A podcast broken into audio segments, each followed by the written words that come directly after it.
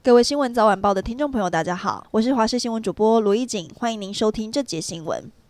台湾人因为高薪诱惑到柬埔寨工作，以为能赚一桶金回台湾，没想到沦为人蛇集团的猪仔。刑事局统计，截至今年七月受理报案七百一十八人，其中成功返国四百七十八人。根据了解，为了逃避查缉，诈骗集团转移据点到西亚和东欧交界处，隶属高加索地区的欧洲后花园乔治亚，并四处的招揽猪仔。外交部六月间公布了将此地列为诈骗警戒区，警察机关。也已经锁定目标进行清搜。嘉义一场庙会活动，昨天晚上发生发电机爆炸意外，警消到场紧急将包括三名儿童在内的十七人送医，加上自行就医的人数，这次事故受伤人数增加到二十八人。警方表示不排除人为所致，今天一早即重回现场来进行调查，详细肇事仍有待调查厘清。新北市三重有一处尚未完工的国泰建设建案，昨天晚间失火，十四楼的顶楼窜出大量火焰，消防单位仍然出动近百人，三十九车灌救，消防员爬上高楼，搭配三辆的云梯车，全力攻上顶楼灭火。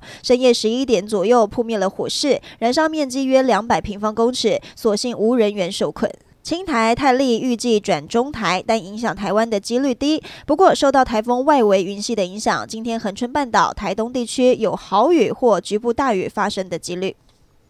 前立委黄国昌、网红馆长陈之汉举办“公平正义救台湾”活动，号召民众今天上凯道。红海创办人郭台铭表态参与，被质疑这么有钱，凭什么谈居住正义？他则表示自己不靠投资房地产赚钱，旗下的集团也没有投资房地产领域。我没有炒房，我在意年轻人买不起房，我当然有资格谈居住正义。他呼吁大家今天跟他一起上凯道。